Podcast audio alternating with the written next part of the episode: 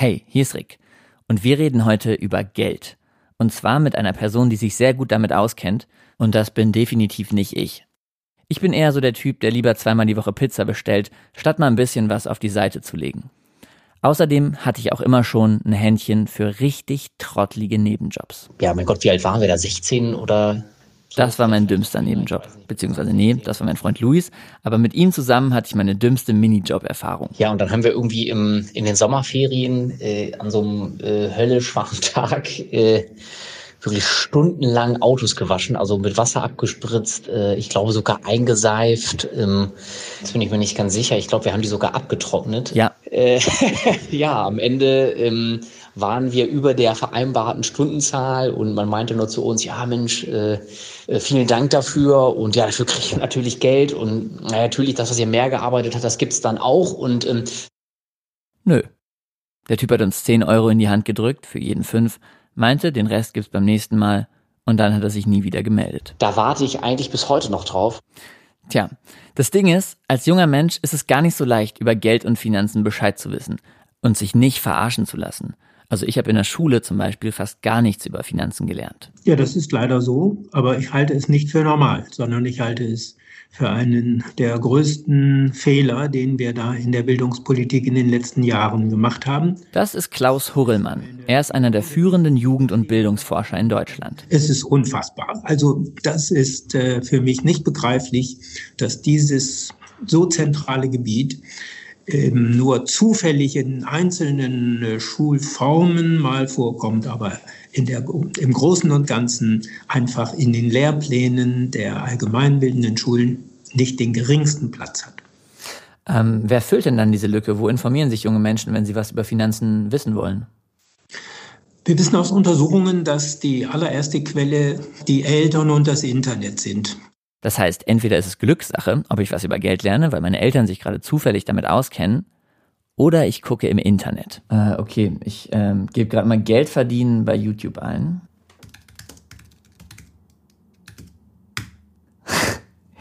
es ist wirklich krass, alles, was man so findet, ähm, sind so, nein, nicht alles, sind auch so Reportagen, aber ganz vieles ist so, das macht kaum einer. Neun Wege, wie du nebenbei Geld verdienen kannst. Auch als Nebenjob geeignet.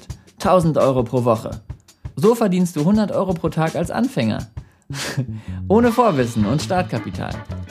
Und wenn man dann noch ein bisschen weiter sucht, landet man ganz schnell bei Leuten, die einem erklären wollen, alles, was man braucht, um richtig Cash zu machen, ist das richtige Mindset. Du bekommst den Wohlstand, den du dir selbst zutraust. Ach so. Hier merken wir ein Gebiet, was sehr wichtig geworden ist, aber das Ganze eben in einer ziemlich chaotischen, unübersichtlichen und wenig nach seriösen Kriterien regulierten Struktur. Was fast nie passiert, ist, dass jemand junge Leute mal in ihrer Lebensrealität abholt, so Basics erklärt über Finanzen oder dafür sorgt, dass Leute wie ich nicht sieben Stunden umsonst Autos waschen. Aber eine macht genau das. Hazel. Hallo Leute, hier ist Hazel. Willkommen zu einem neuen Video auf Pocket Money. Auf ihrem Kanal Pocket Money geht es ausdrücklich um Finanzen. Und hier auf Pocket Money geht es generell um Kohle. Und, irgendwie schafft es Hazel, das Thema cool anzugehen und damit auch noch erfolgreich zu sein. Ich habe so viele Fragen. Zum Beispiel, wie macht man gute Videos über Geld? Wieso macht man überhaupt Videos über Geld? Und warum ist über Geld reden für die meisten Menschen so schwierig? Ihr hört Übertreibt deine Rolle. Ich bin Rick Oppermann und das ist Folge 4. Pocket Hazel.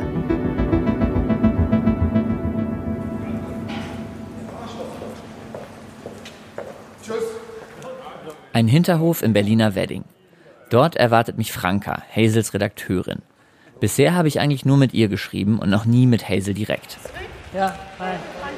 Wir gehen in eines der Häuser, die Treppen hoch und durch ein Großraumbüro in ein kleines Studio, in dem Hazel schon wartet. Es ist das Studio, in dem sie auch viele ihrer Videos dreht. Und ehrlich gesagt, hatte ich es mir ein bisschen größer vorgestellt. ja, unser Studio ist tatsächlich auch nur ein Zimmer.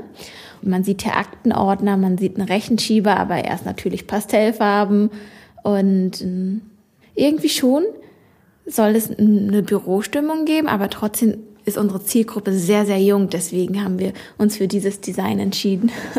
Was glaubst du denn, was äh, suchen junge Menschen, wenn sie im Internet was über Geld lernen wollen? Bei uns ist es so, dass das größte nachgesuchte Wort ist einfach Geld verdienen. Ich weiß nicht ganz genau, woher das kommt. weil Man denkt immer, die Leute wollen vielleicht wissen, wie sie ihre Steuererklärung machen. Aber tatsächlich wollen sie in erster Linie natürlich Geld verdienen, bevor sie Steuern zahlen. Und da wird ganz oft nach Nebenjobs gesucht. Und irgendwie ist Geld verdienen so das größte Suchwort. Und irgendwie schafft ihr es dir dann ja aber, also selbst wenn das so die Vorstellung ist, hey, ich möchte eigentlich nicht arbeiten, einfach fett Geld verdienen, schaffst du es ja irgendwie die Leu den Leuten auch so ein bisschen was Realistischeres vielleicht über, über Geld beizubringen, oder? Ja, ähm, bei YouTube ist es halt wirklich so, es, YouTube funktioniert nur, wenn du realitätsnah bist. Sonst schaut es keiner. Wir versuchen jetzt nicht den Leuten zu erklären, wie sie riesige Geldanlagen schaffen, weil das das verstehe ich ja auch nicht. Und wenn ich es nicht verstehe, dann bin ich einfach nicht auf Augenhöhe mit den Zuschauern. Wir versuchen, Steuern und Finanzen als einfache Kost zu verkaufen. Hallo Leute, hier ist Hazel. Und das sieht dann zum Beispiel so aus. Wie ihr am Titel und Thumbnail schon erkennen könnt, werde ich heute eine Nacht als E-Roller-Auflader arbeiten. Eine Nacht E-Roller aufladen. Das ist bisher das erfolgreichste Video bei Pocket Money. Und ich habe mich halt gefragt, wie funktioniert das System dahinter? Warum sind die immer aufgeladen? Und das teste ich heute für euch aus. Das Format ist eins, was man von YouTube kennt, eine Challenge. Wie viel Geld kann Hazel in einer Nacht verdienen? Also ich würde einfach sagen, let's go und heute Abend starten wir. In der E-Mail kommt es so rüber, als ob ich eine Infosession bekomme. Infos, Wir begleiten Hazel dabei, wie sie Ladegeräte abholt, wie sie leere E-Roller aufspürt und die dann versucht zu laden. Alles so dokumentarisch halt. Und am Ende des Ganzen steht dann ein Fazit. In diesem Fall die Erkenntnis.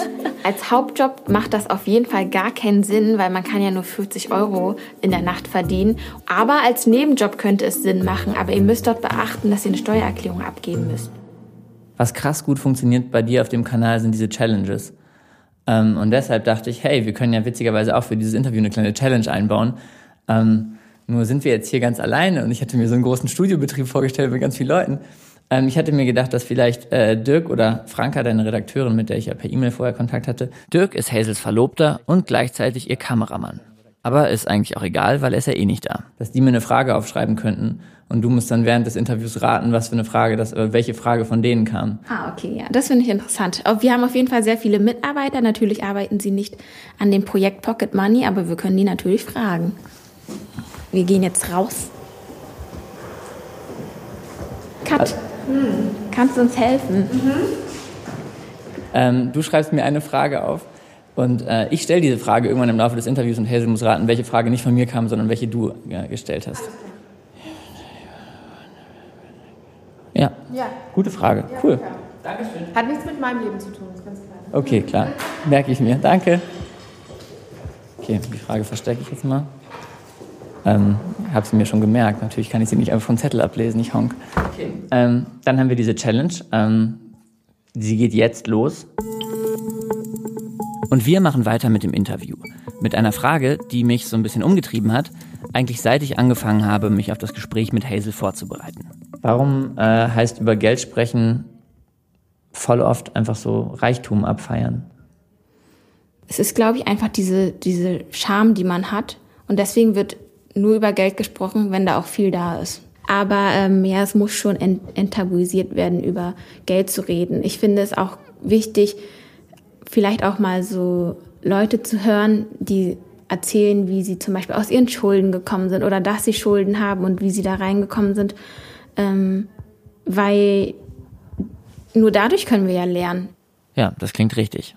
Aber wenn wir ganz ehrlich sind, anschauen, was andere Leute für coole Sachen haben, finden wir auch nicht schlecht. Stichwort Influencer. Es gibt ja auch jetzt mittlerweile so super junge Leute, die schon ganz viele Markenklamotten tragen und und ich meine damit nicht Nike oder Adidas, ich meine damit Gucci und Louis Vuitton und Chanel.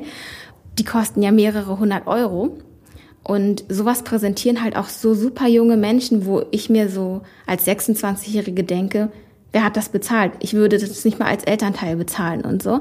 Die junge Generation ist auf Social Media, die sieht diese Markenklamotten, aber die haben halt vielleicht 20, 30 Euro Taschengeld und sie sind aber dazu bereit, arbeiten zu gehen in diesem jungen Alter, um sich das dann leisten zu können. Und das ist das, weil die Influencer beziehungsweise die ganz jungen Influencer dieses Bild halt dann vermitteln, dass es normal ist, solche Markenklamotten zu tragen.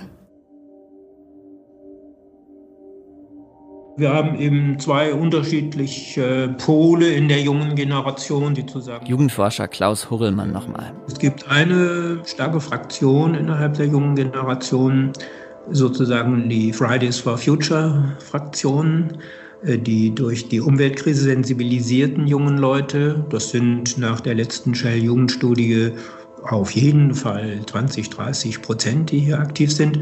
Hier kommen neue Impulse äh, für ein neues Lebensmodell, auch neues Konsummodell, neues Wirtschaftsmodell, neues Gesellschaftsmodell.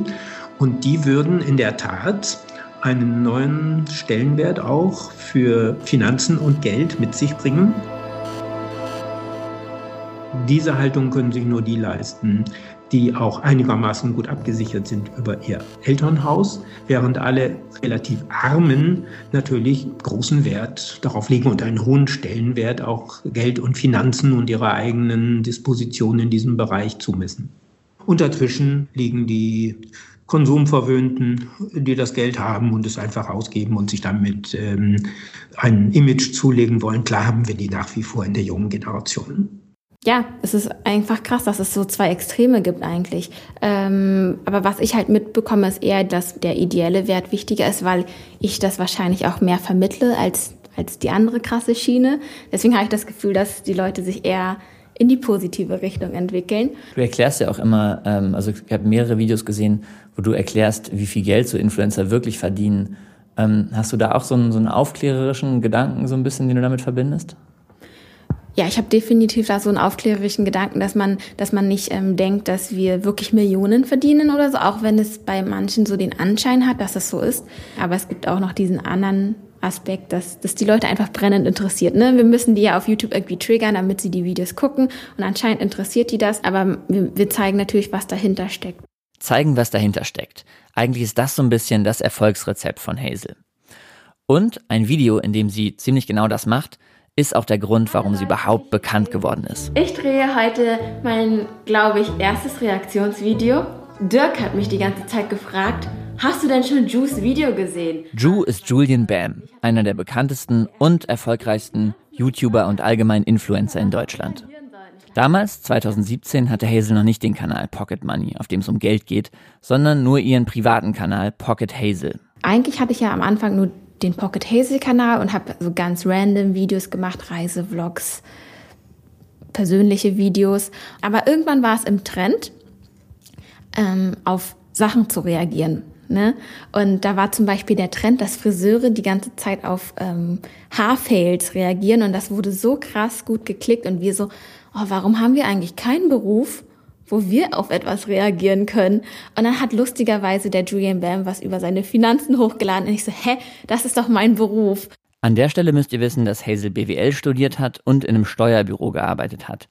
Sie eignet sich also perfekt, um auf das zu reagieren, was Julian Bam sagt. Es heißt, dass wir YouTuber immer nur auf das Geld aus sind, dass alles, was wir mit euch teilen, nur den Zweck hat, unser vieles Geld zu vermehren. Und aus dem Grund habe ich entschieden, meine Einnahmen heute, hier und heute offen zu legen. Der Kanal Julian Bam macht im Monat momentan 30 Millionen Klicks. Es sind auf meinem Kanal 25.422,92 Dollar. Das habe ich mir eigentlich schon gedacht. So. Das ist jetzt schon Hazels Video, also ihre Reaktion. Läuft.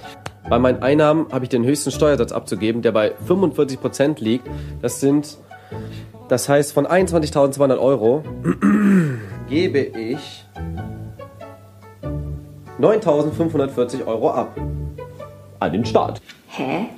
Er hat den höchsten Steuersatz, 45 Prozent. Aber was gerade komisch ist, er hat seine Einnahmen genommen und dann sofort darauf Steuern berechnet. Er muss eigentlich noch ähm, seine Betriebsausgaben auch einkalkulieren und dann hat er seine Einkünfte und dann kann man vielleicht Steuern berechnen. Aber vielleicht hat er keine Betriebsausgaben, was ich mir nicht vorstellen kann. Stimmt auch nicht. Die Betriebsausgaben zieht er einfach hinterher noch ab. Seine Rechnung kann also nicht aufgehen. Wenn du wirklich, wirklich im Monat 9.540 Euro Einkommensteuer zahlst, dann macht deine Steuerberatung irgendwas falsch. Das war wirklich das erste Video, was einfach zwei Millionen Klicks hatte. Und du musst dir vorstellen, vorher hatten meine Videos 1000 oder 2000 Klicks so. Natürlich war diese Werbung eingeschaltet und plötzlich hast du auch Geld verdient. Tatsächlich habe ich in diesem Monat mit AdSense auch 1500 Euro verdient. Nur wegen einem einzigen Video. Und deswegen wollen manche Leute auch YouTuber werden, weil sie denken, sie brauchen nur ein Video. Aber natürlich habe ich drei Jahre vorher nichts verdient. So. Ich habe zwar nach dem Julian Bam Video da immer noch anderthalb Jahre weitergearbeitet, ganz normal, einfach weil ich Sicherheit mag. ähm, aber ab dem Moment habe ich gemerkt, dass, dass YouTube ein Beruf sein könnte.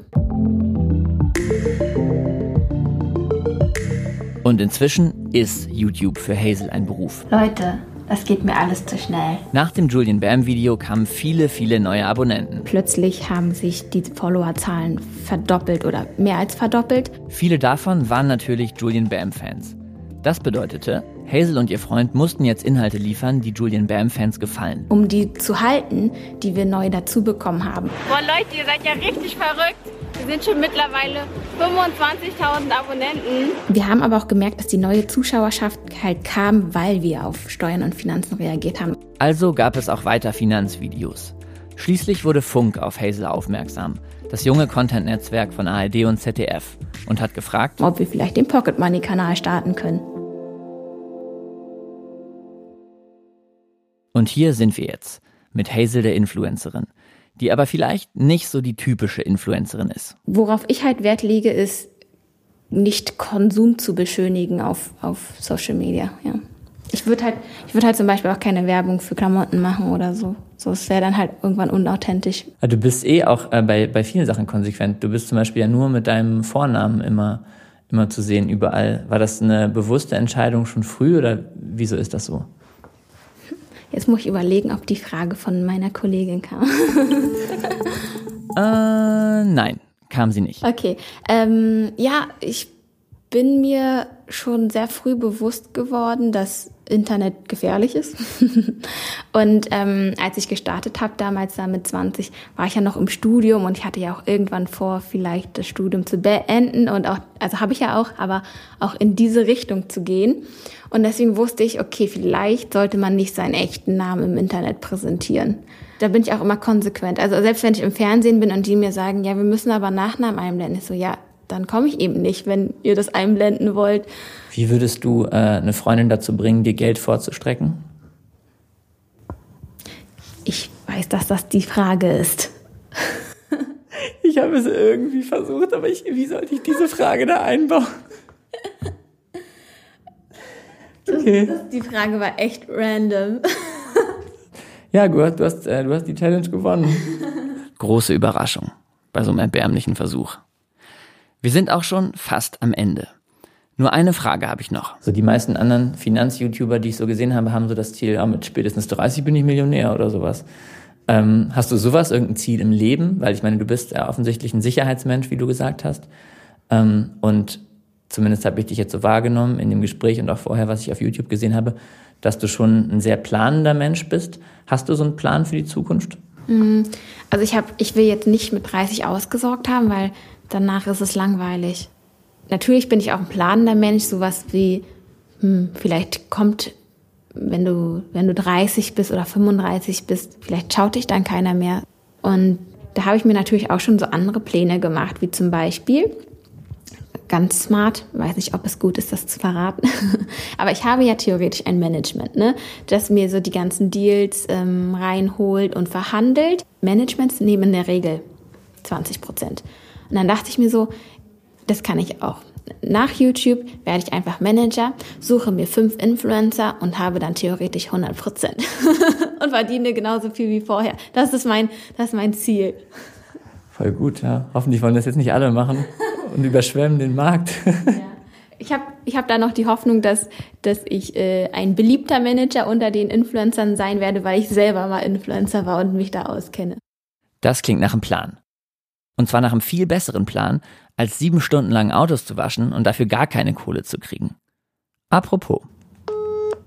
Und zwar habe ich vor, ähm, ich glaube, 20 Jahren inzwischen mal bei Ihnen Autos gewaschen, äh, mit einem Freund zusammen. Und das Geld haben wir irgendwie nie gesehen. Äh, und jetzt bin ich auf der Suche nach dieser Firma, die uns damals engagiert haben könnte. Ui, äh, das ist eine sehr gute Frage. Ähm, ganz ehrlich, kann ich Ihnen leider nicht genau beantworten, da ich äh, noch nicht so lange in dem Unternehmen hier tätig bin. Gibt es irgendwen bei Ihnen, der, ähm, der mir sagen könnte, äh, welche Firma das ist? Oder könnten Sie das irgendwo nachschauen?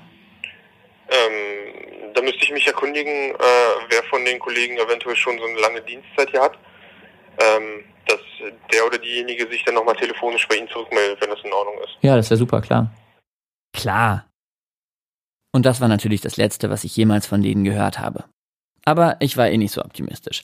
Außerdem ist mein Freund Luis von damals heute Anwalt und sagt, Ist wahrscheinlich verjährt, also äh, kann ich das auch nicht mehr einklagen. also keine Kohle mehr vom Autos waschen. Wenigstens weiß ich, dank der Frage von Hazels Kollegin Kat, wie ich mir von Freunden Geld leihe. Ja, aber die haben wir gar nicht beantwortet. Wie macht man das, dass Freunde dir Geld vorstrecken? Stimmt, also du musst es sagen, ich habe überhaupt keine Ahnung von Geld. Ich glaube, das funktioniert genauso wie bei einer Bank, außer dass du halt keine Dokumente vorlegen musst, aber du musst schon über den Lauf der Freundschaft kreditwürdig erscheinen. Das ist es. Das war Folge 4, Pocket Hazel. Übertreib deine Rolle ist ein Podcast der gemeinnützigen Hertie Stiftung. Die Musik dafür kommt von Wolfram Gruß, die Tonmischung von Konrad Hans-Wille Menke. Redaktion Fabian Famulok. Vielen Dank an Klaus Hurrellmann von der Hertie School of Governance für das spontane Interview. Und danke auch an Franka Fischer von Funk für die ganze Orga und die Erlaubnis, Ausschnitte aus den Videos zu verwenden. Ich bin Rick Oppermann, wir hören uns beim nächsten Mal.